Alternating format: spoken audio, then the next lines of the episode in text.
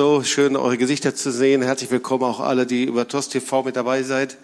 Äh, wir haben einen Gott, der Wunder tut und je heißer es wird, desto stärker wird die Kraft des Heiligen Geistes. Ja, deswegen lasst uns alles von ihm erwarten und er wird seinen mächtigen Arm bewegen. Das ist überhaupt gar keine Frage. So und ja, wir haben am letzten Wochenende unsere äh, interne Konferenz gehabt, Brace Yourself. Wir wollten uns ein bisschen vorbereiten auf das, was vielleicht eben kommen wird. Man hört zu viel, aber man weiß nicht, was kommt. Äh, wirtschaftlich, Corona, wie sieht's aus? Aber Gott sagt, bereitet euch vor. Und wir hatten so eine starke Zeit, einfach dann auch von Reinigung, von Buße. Menschen kamen hier nach vorne, haben einfach ihre Sünden bekannt. Und gleichzeitig ist das ja immer verbunden mit Freude. Wenn der Herr uns reinigt, äh, ist das ja nicht Frust, sondern die größte Freude ist es, durch die Gnade Jesu verändert werden. Könnt ihr dazu Amen sagen, ja? Und äh, ja, wir sind in einer speziellen Zeit und ähm, so, wenn man in die Medien hineinschaut, dann kann man eben sehen, äh, der Weltuntergang hat Hochkonjunktur, auch in Corona-Zeiten. Ähm, die Internetseiten sind gefüllt mit Prophezeiungen und Spekulationen. Endzeitideen finden sich überall. Was kommt jetzt eigentlich? Manche ziehen den Kopf ein und sagen, es wird noch alles viel schlimmer und äh, Spekulation. Was wird jetzt eigentlich kommen. Und ähm, so es ist wirklich so, dass es nicht nur eine Sparte ist in der Bibel, sondern in der Theologie nennt eben die Lehre oder ist die Lehre von den letzten Dingen, das ist die Eschatologie. Und die Eschatologie ist ein fester Bestandteil des biblischen Zeugnisses. Und da geht es eben um das Gericht, geht es um die Endzeit, geht es um die Wiederkunft Jesu, alles, was vorausgeht und was hinterherkommt. Und ihr Lieben, die Wiederkunft Jesu, die wird ja schon im Alten Testament angekündigt. Das ist also nicht was für irgendwelche Theoretiker oder irgendwelche Spatenchristen oder irgendwelche evangelikalen Leute, die irgendwie so ein bisschen schräg sind sind, sondern die Bibel ist da einfach eindeutig. Es läuft alles drauf hinaus, es wird angekündigt. Es gibt 330 Prophezeiungen des Alten Testaments, die weisen auf das Kommen des Messias hin. 330, so speziell, so spezifisch, so genau. Und dann schauen wir dann nach Tod und Auferstehung Jesu, dann sehen wir, da hat die Kirche 2000 Jahre gewartet. Und dann war es, wann kommt er jetzt? Das zweite Kommen des Messias. Irgendwie hat sich's noch nicht erfüllt. Und in dieser Zeit, da hatten die Christen aufgehört, auf ihn zu warten. Und sie fingen an zu spotten und sie fingen an, einfach ähm, nicht mehr zu glauben, dass diese Verheißung sich irgendwann mal erfüllen würde. Und darum geht es jetzt. Und das ist das Wort in 2. Petrus 3, Vers 3. Etwas, was sehr konkret mit uns zu tun hat.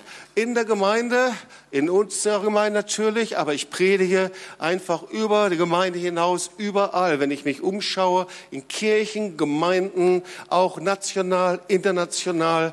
Wir erleben diese Corona-Zeit als eine Zeit des Lockdowns, wo der Herr uns an sein Herz zieht, aber in vielen Bereichen erleben wir auch, wie es eine Zeit des Gerichts ist.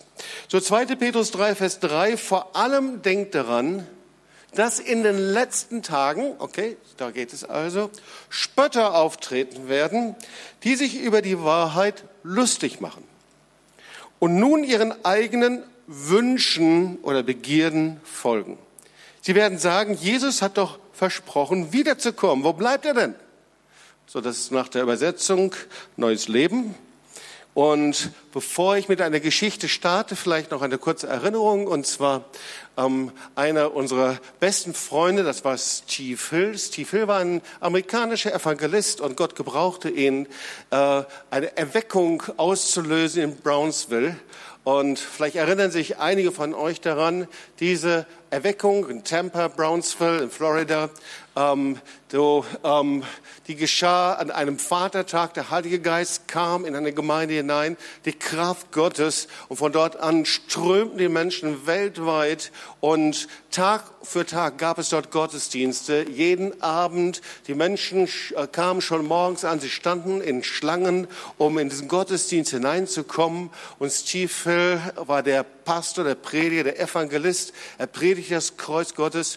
Und wir hatten den Eindruck, hinzugehen, 1997 in Charlotte und ich. Wir flogen also nach Brownsville.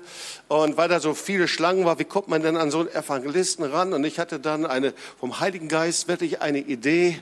Und ich hatte den Eindruck, ich sollte ihn interviewen. Und die Reporter und die ihn interviewen konnten, die hatten so einen Nebeneingang. Die kamen dann direkt, um ihnen zu begegnen.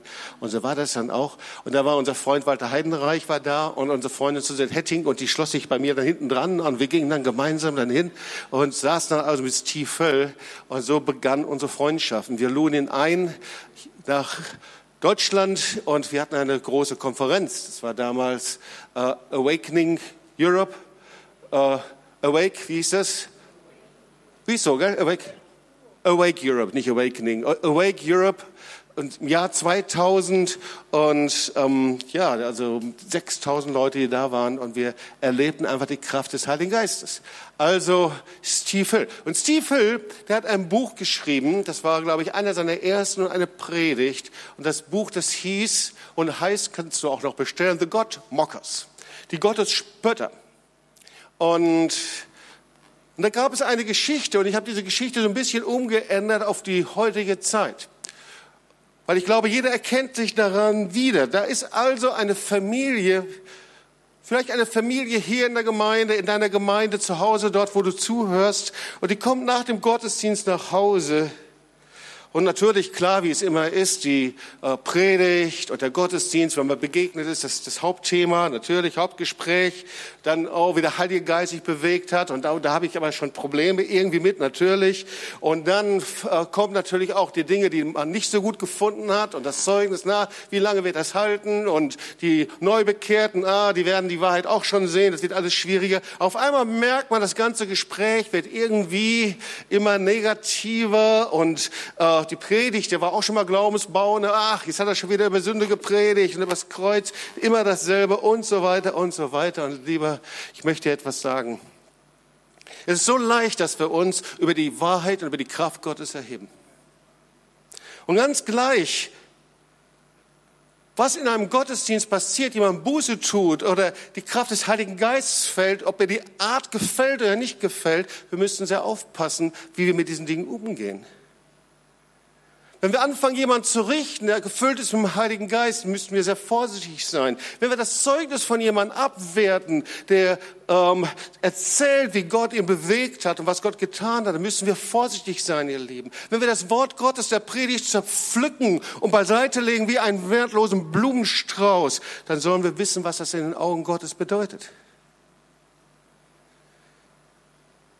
Und da, wo wir zuhören, wo das andere tun und machen, wir aber nicht beteiligt sind, wir lassen das zu, dann haben wir uns in irgendeiner Art und Weise mit der Sünde eins gemacht.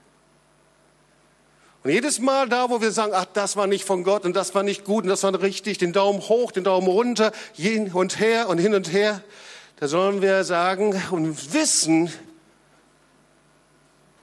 dass wir in der Gefahr sind, etwas mit einem lebendigen Gott zu machen und gegen ihn zu stehen. Und die Bibel nennt das, wenn wir so leben, dass wir Spötter werden können.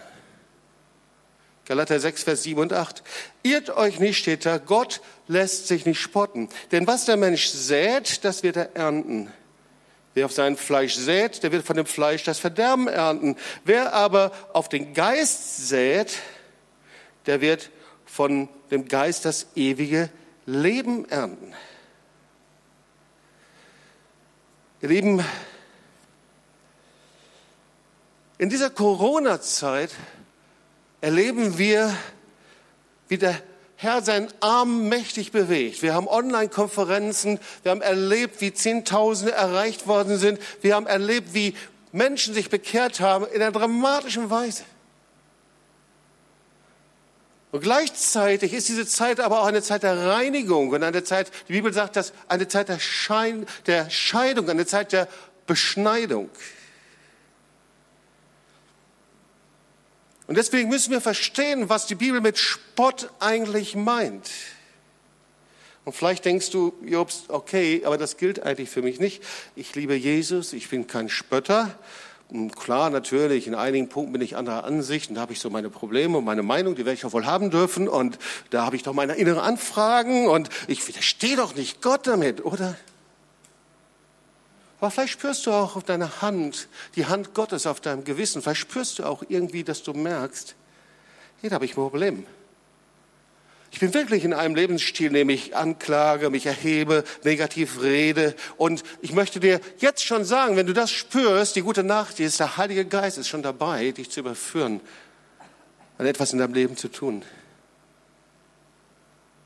Weißt du, wir leben in einer Zeit in Deutschland, in der die Atmosphäre, so wie ich empfinde und viele andere sagen, ich denke, du würdest mir zustimmen, irgendwie immer finsterer, immer fester, schwerer wird. Da gibt es einen Geist, ich nenne den antichristlichen liberalen Zeitgeist, der zersetzt christliche Werte und dieser Geist, der schwappt in die Gemeinde hinein. Gestern las ich die Überschrift in einer der größten Zeitungen in Deutschland. Mein erster Pornodreh war der glücklichste Tag meines Lebens, stand da als Headline. Pornografie schwappt in die Gemeinde hinein. Netzwerke.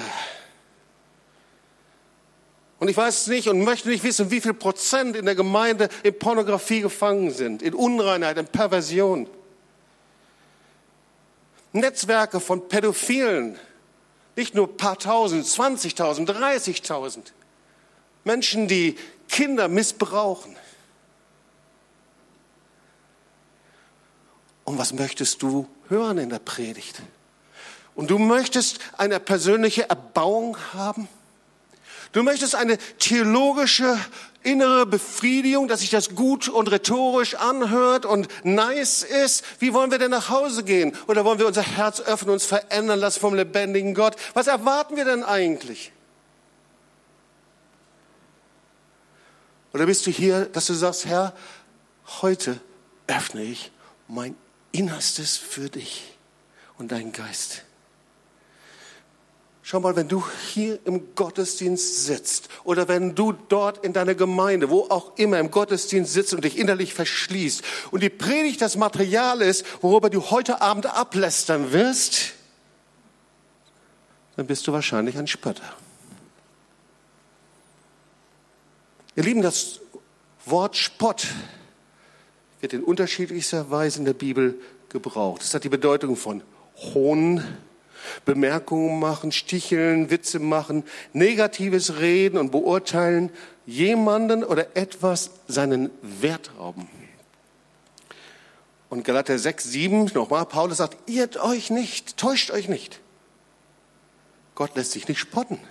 Denn was der Mensch sät, das wird er ernten. Wenn wir Spott säen, wenn wir ablästern säen, wenn wir dissen säen, wenn wir negatives reden, werden wir es ernten. Als Gemeinde, aber auch in der Gesellschaft. Der auf sein Fleisch sät. Fleisch ist ja unser Ich, ja unser Selbst, das, was wir selber machen wollen und durchbringen wollen. Wer darauf sät, der wird von dem Fleisch verderben. Hölle ernten. Wer aber auf den Geist sät, der wird von dem Geist das ewige Leben ernten. Ihr Lieben, ich habe etwas ganz Nices gefunden, das möchte ich dir gleich vorlesen und vortragen, weil ich fand das auf einer evangelikalen, auf einer Seite einer evangelikalen Gemeinde und eigentlich ist es für den Kinderdienst gedacht. Und ich fand das so cool, weil es war eine Beschreibung erstmal, wie man mit Sport umgeht und das zweite aber, wie man das überträgt auf die Kinder.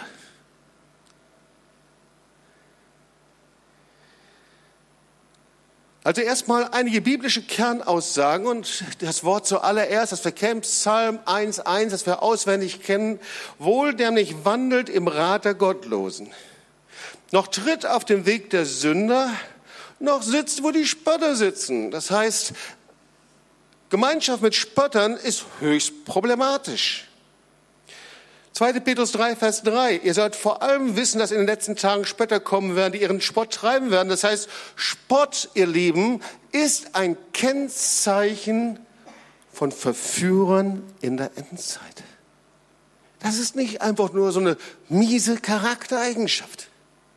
Spott ist etwas, das die Finsternis in der Endzeit, in den letzten Tagen missbraucht, um gemeinsam zu zerstören um Glaubensleben von Christen anzugreifen und zu zerstören. Nächster Punkt, was las ich dort? Der Spötter ist stolz und überschätzt sich. Sprüche 21, 24. Ein Spötter steht dort, ist stolz und hochmütig. Er handelt in grenzenloser Selbstüberschätzung. Hast du schon mal mit jemandem gesprochen, der mit diesem Geist lebt? Er weiß alles und kennt alles. Du kannst mit Sachthemen nicht mehr sein Herz erreichen. Ist ganz schwierig zu argumentieren. Sprüche 13.1, was steht da? Der Spötter aber verachtet jede Belehrung.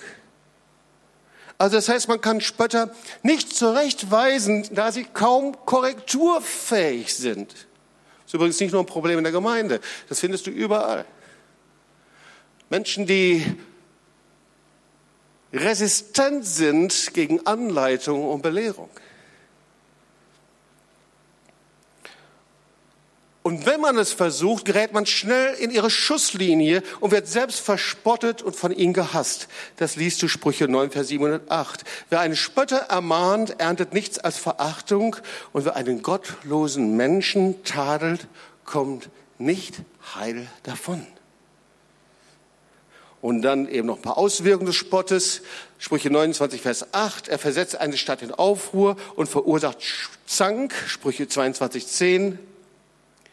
Und da steht in diesem Vers, wer den Spötter wirft den Spötter hinaus und Zank, Streit und Beschimpfung haben ein Ende. Ja, aber wenn das nicht eine Gebrauchsanweisung ist für manche Gemeinden, oder? Und da steht Sprüche 1929, Gott wird den Spötter richten. Und wenn wir uns den Umgang mit Spöttern anschauen, Psalm 1.1, suche nicht ihre Gemeinschaft. Sprüche 22, weise dem Spötter die Tür, damit Streit und Schimpfen, Schimpfen aufhören. Und Sprüche 1925, auch wenn Spötter resistent gegen Korrektur sind, ist es nötig, sie zurechtzuweisen, damit einfältige Menschen das Falsche erkennen.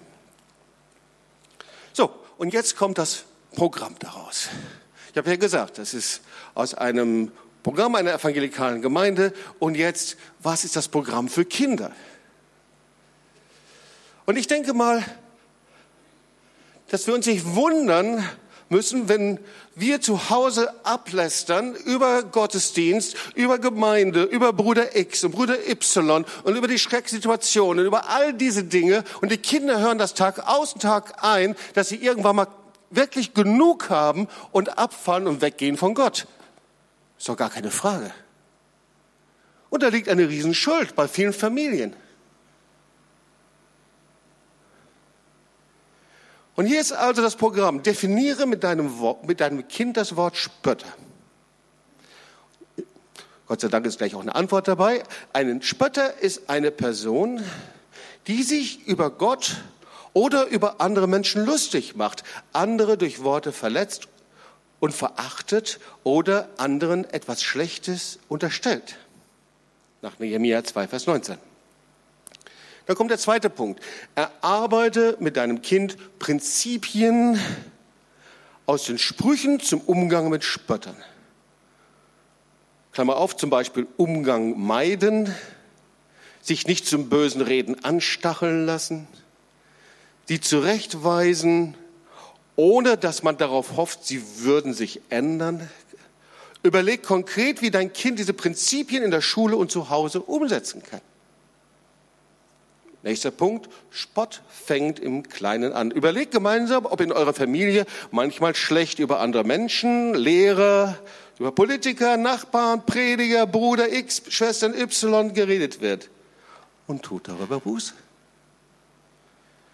Und dann der letzte Punkt, ich habe nur einige rausgenommen. Erlaube nicht, dass man sich in deiner Gegenwart über Menschen und ihr Aussehen, ihr Verhalten, ihre Art zu sprechen oder ihre Entscheidungen lustig macht. Wir sind nicht zum Spott berufen. Wenn wir schon über Menschen reden müssen, weil sie dumme Dinge getan haben, dann sollten wir für sie beten und nicht über sie spotten. Also wir sollten uns anschauen, was Spott im biblischen Sinn ist. Und natürlich, wir kennen zuallererst die aggressive Verspottung, die Verhöhnung.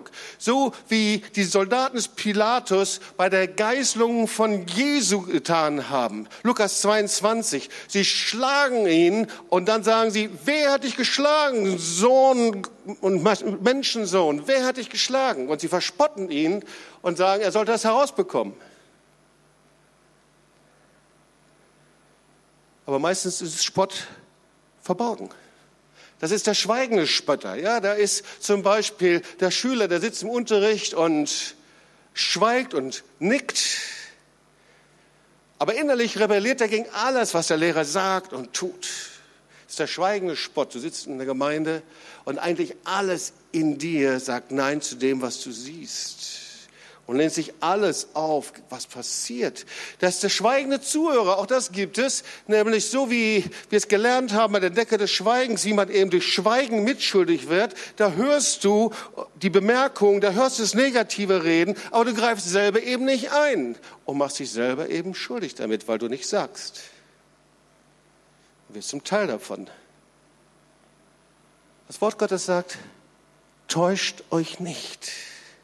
Und das heißt, wir können uns täuschen. Das heißt, auch wenn wir denken, unsere Beziehung zu Gott ist geklärt,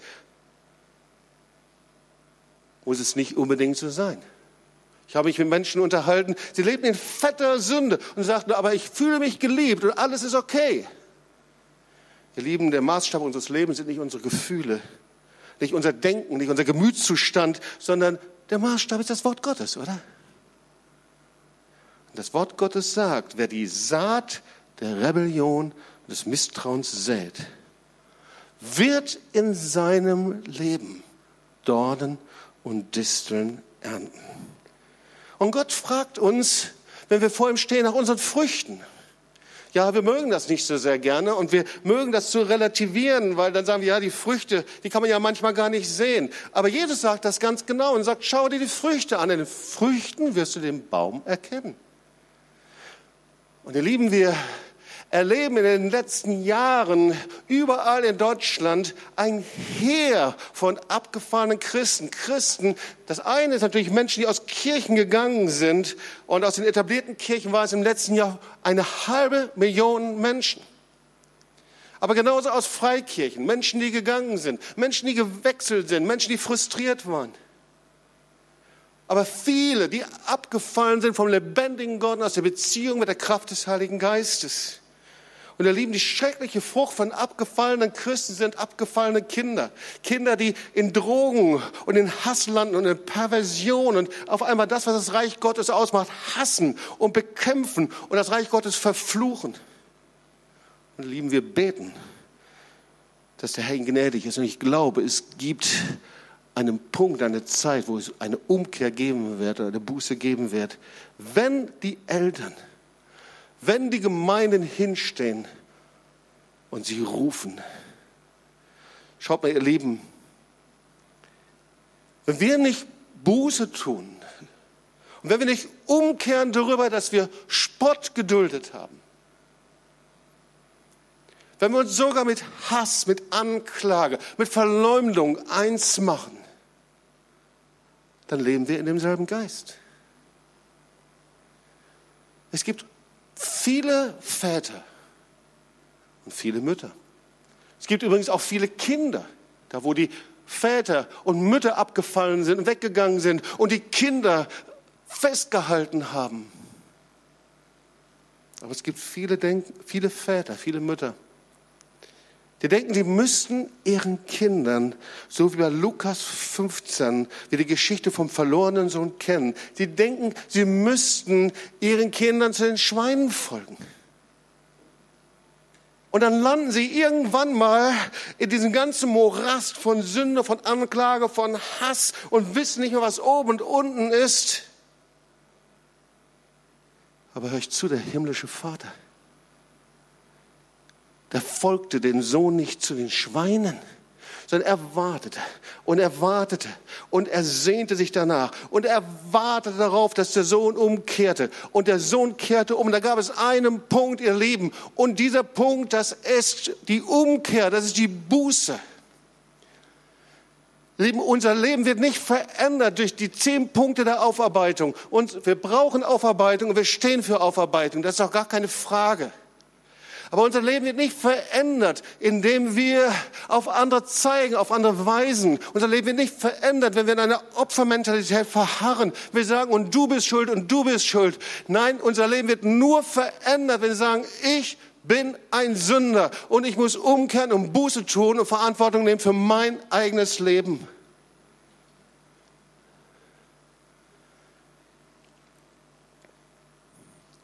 Viele Väter denken, sie müssen ihre Kinder zu den Schweinen folgen. Aber du rettest sie nicht dadurch, sondern du wirst sie verlieren. Der himmlische Vater, das Geschichte von Lukas 15, er wartete. Und dann gab es einen Punkt und der Sohn kehrte um und er tat Buße. Und er sagte zum Vater, ich bin es nicht wert, dein Sohn zu sein. Und der Vater nahm ihn in die Arme. Das war der Punkt der Versöhnung, der Heilung, der Wiederherstellung. Und er gab ihm den Ring. Spott, ihr Lieben, ist nie eine Frucht des Geistes und wird es niemals sein. Ich möchte dir eine abschließende Definition eines Spötters geben. Ein Spötter erweckt immer den Eindruck, dass etwas wertlos ist oder dass der andere wertlos ist. Er gibt dir immer den Eindruck, es hat keinen Wert. Und so war das, wie sie Jesus am Kreuz von Golgatha verspotteten, so als ob er wertlos wäre. Wenn du der Sohn Gottes bist, dann steig doch herab vom Kreuz. Golgatha, das war ja der Müllberg Jerusalems. Oder, hey Arzt, hilf dir selbst wertlos. Ihr Lieben, die Geschichte ist voller Spötter, die über Gott gespottet haben und schließlich tot auf dem Boden lagen. Das war Voltaire, der größte Gottesspötter. Und er lag tot auf dem Boden. Da war Heine, der zum Schluss und zum Ende seines Lebens gebetet hat, Herr, vergib mir meine Lieder.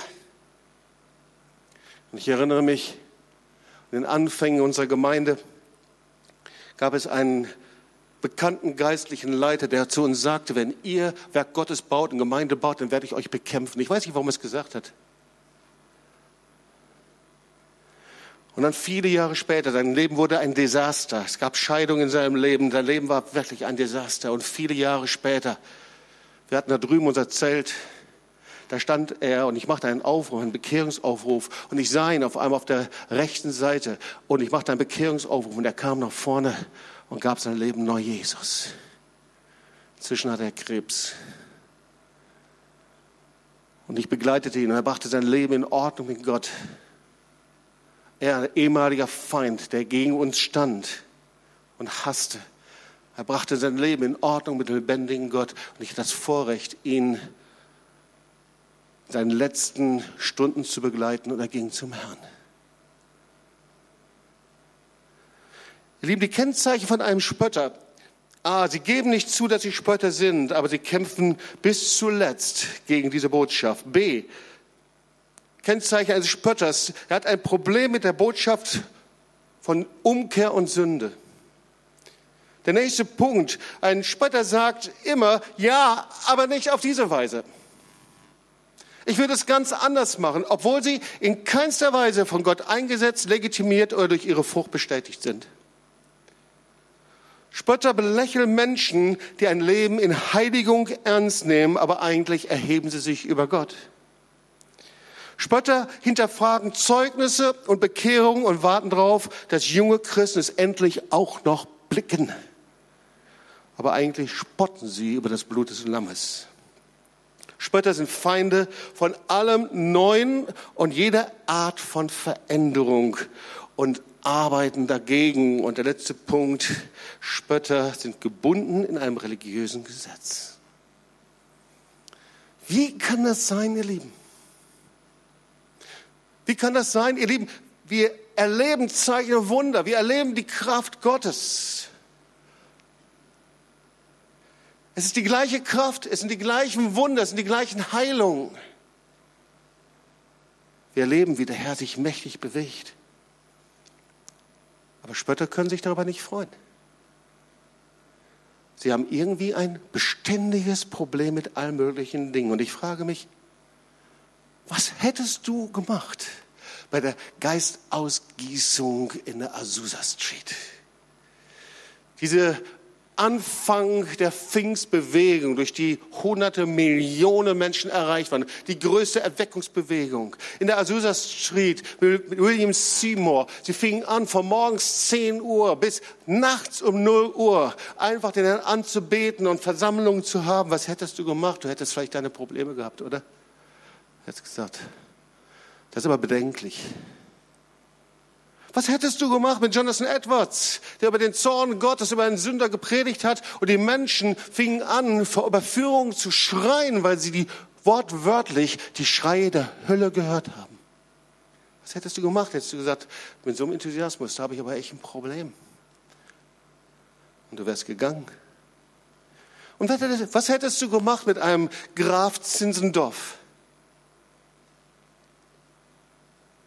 Von der Herrenhut der Bewegung. Sie sangen im Gottesdienst und der Gottesdienst der war so gefüllt mit der Kraft des Heiligen Geistes, dass sie Lieder hervorbrachten und Lieder dichteten während des Gottesdienstes. Ihr Lieben, der Graf Zinzendorf war ein Vater der Herrenhuter Missionsbewegung im 17. Jahrhundert. Und als er ein Teenager war, da nahm er seine Schulfreunde und gründete, gründete einen Club. Das war der Senfkornorden. Und Mitglied durfte nur sein, wer das Motto unterschrieb, niemand lebt für sich selbst. Und er pflanzte diesen Samen in die Teenager hinein und daraus entstand eine der größten Ernten der Kirchengeschichte. Weißt du, bei Jesus gibt es nicht die tausend Schritte, sondern es gibt nur den einen Schritt der Buße und Umkehr. Die Frage ist, was kann ich tun? Bist du noch bei mir, trotz Wärme? Hörst du mir noch zu? Seid ihr noch dabei? Okay, ihr seid Helden. Gott ist ein guter Gott, aber ich glaube, er ist gerade dabei, sein Werk zu tun hier. Was können wir tun? Die gute Botschaft, ihr Lieben, ist, jedem Spötter kann vergeben werden. Jeder kann umkehren. Der war Saul von Tarsus, er war der größte aller Spötter, er war ein religiöser Eiferer. Und wir wissen, was mit ihm passiert. Gott warf ihn von hohen Ross und zuerst war er blind und dann versucht er mit seiner eigenen Kraft und Stärke die Dinge zu tun. Und er verwandelte sich von einem Diener in einen Apostel. Oder denk an die beiden gekreuzigten Diebe neben Jesus, der linken Seite und auf der rechten Seite. Der eine war ein Spötter.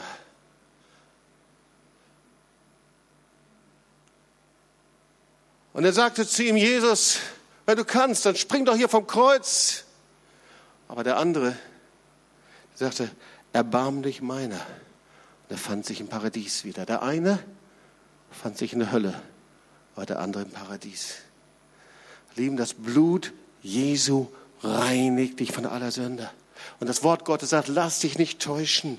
Was immer du säst, das wirst du ernten. Du wirst den Spötter in der letzten Zeit nur widerstehen können, wenn du jeden Spott, jedes Mitmachen, jedes Mithören, jede Teilhabe am Kreuz mit dem Blut Jesu reingewaschen hast.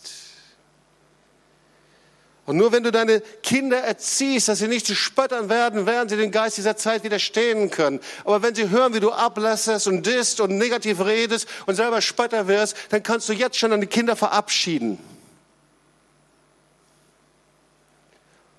Hörst zu, du kannst charismatisch sein, du kannst in Sprachen reden, du kannst trotzdem in die Hölle kommen.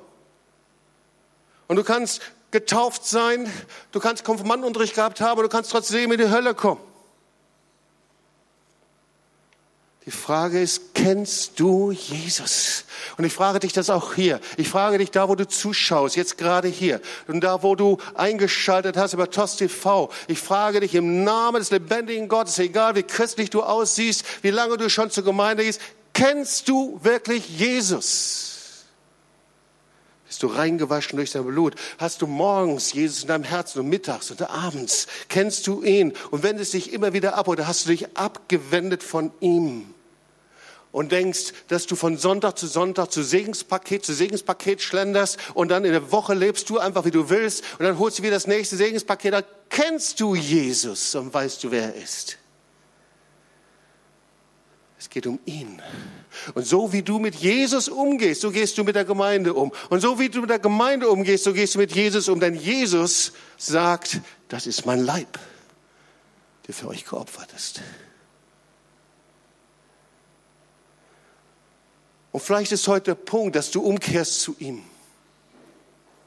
Wenn du merkst, das bin ich, Jobst. Wenn du merkst, ich bin so jemand, ich bin da reingerutscht, ich bin so ein Spötter, ich bin so jemand, ein schweigender Spötter oder ein aggressiver Spötter, ich weiß nicht was.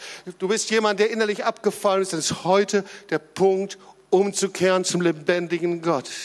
Und er sagt, komm in Ordnung mit mir. Und vielleicht ist das deine letzte Gelegenheit. Und ihr Lieben, das ist kein Spruch. So oft habe ich erlebt, wie Menschen gekommen sind. Und das war die letzte Gelegenheit in ihrem Leben. Und andere Menschen die Botschaft gehört haben und ich erschrocken bin, weil sie nicht länger gelebt haben. Weil am nächsten Tag gingen sie zum Herrn. Oder auch nicht. Der Herr sagt, komm in Ordnung mit mir. Das ist deine Gelegenheit. So, was wirst du zu ihm sagen, wenn du vor ihm stehst heute? Wirst du sagen, Herr, mein Leben lang habe ich meine Probleme gehabt? Dann wird Jesus sagen, aber ich auch, mit dir. Und da wirst du sagen, Herr, ich bin ein Sünder, sei mir gnädig. Wirst du sagen, alle anderen, die ganze Vergangenheit, ich habe die nicht aufgearbeitet, Herr. Die ganze Stammbaum, ich bin noch nicht durchgegangen. Der Herr sagt, sorry, es ist gut, das zu machen. Aber erlöst bist du nur durch Umkehr und Buße. Dass du dein Leben ins Kreuz bringst. Dass du deine Knie beugst vom lebendigen Gott. Das ist der Anfang aller Veränderung. Wie wirst du vor ihm stehen? Und komm, lass uns doch mal aufstehen zusammen und ich möchte bitten, dass das Anbetungsteam hier nach vorne kommt. Was wirst du ihm antworten? Gehört dein Leben Jesus? Ist dein Leben gefüllt von ihm? Oder lebst du einen christlichen Lebensstil? Heute ist der Zeitpunkt, an dem du es festmachen kannst. Ist dein Leben gefüllt von ihm? Weißt du, wer er ist? Oder lebst du einen Lebensstil? Bist du reingewaschen durch sein Blut? Lebst du ein Leben, in dem du so viele andere Menschen für dein Leben verantwortlich machst, aber du wirst alleine vor Gott stehen? Was wirst du ihm antworten? Er ist hier und er liebt dich. Er ist für dich ans Kreuz gegangen. Ihr Lieben, die Erlösung ist kein kompliziertes Werk, sondern es ist eine Bitte. Herr, sei mir Sünder gnädig.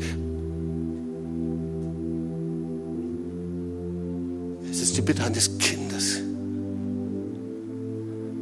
Und du kannst das beten heute. Und wenn wir alle die Augen geschlossen haben, rufe ich dich zu diesem lebendigen Gott, zu Jesus, vor dem du stehen wirst. Er ist Richter und er ist Erlöser.